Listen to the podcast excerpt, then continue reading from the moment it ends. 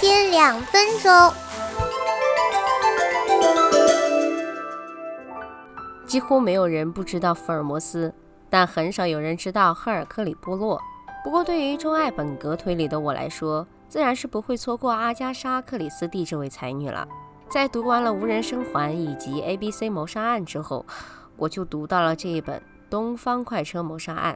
一如既往的阿婆风格，一开卷就疑云密布。一辆开往伦敦、名为“东方”的火车深陷血液，十二位旅客、十二块拼图镶嵌的游戏也就此展开。到了第二天早上，人们发现美国富翁雷切特死在了自己的包厢里，被戳了十二刀。经询问所有的乘客以及唯一的乘务员，波洛发现所有的人都与死者有关联。都曾受过死者的责难和侮辱，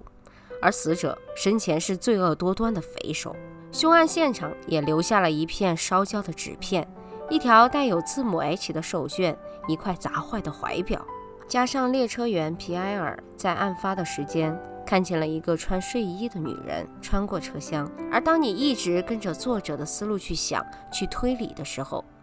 当阿婆将车厢平面图和乘客分布图列出来的时候，